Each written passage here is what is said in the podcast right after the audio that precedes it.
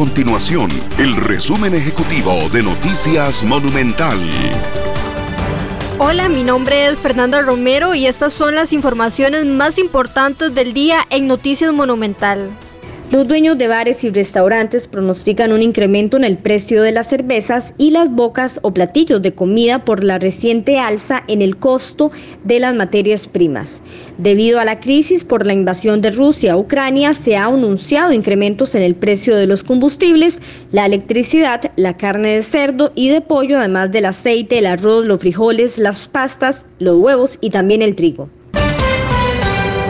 El Tribunal Penal del Segundo Circuito Judicial de San José agendó para esta semana la audiencia de prórroga de medidas cautelares en el caso Cochinilla de aparente corrupción de obra pública. La prisión preventiva contra los dueños de Meco y H. Solís, Carlos Cerdas y Mélida Solís, respectivamente, vence este sábado 26 de marzo. Ambos empresarios acumulan ocho meses en prisión mientras se investiga el caso y ahora corresponde conocer si el Ministerio Público desea extender esta medida cautelar.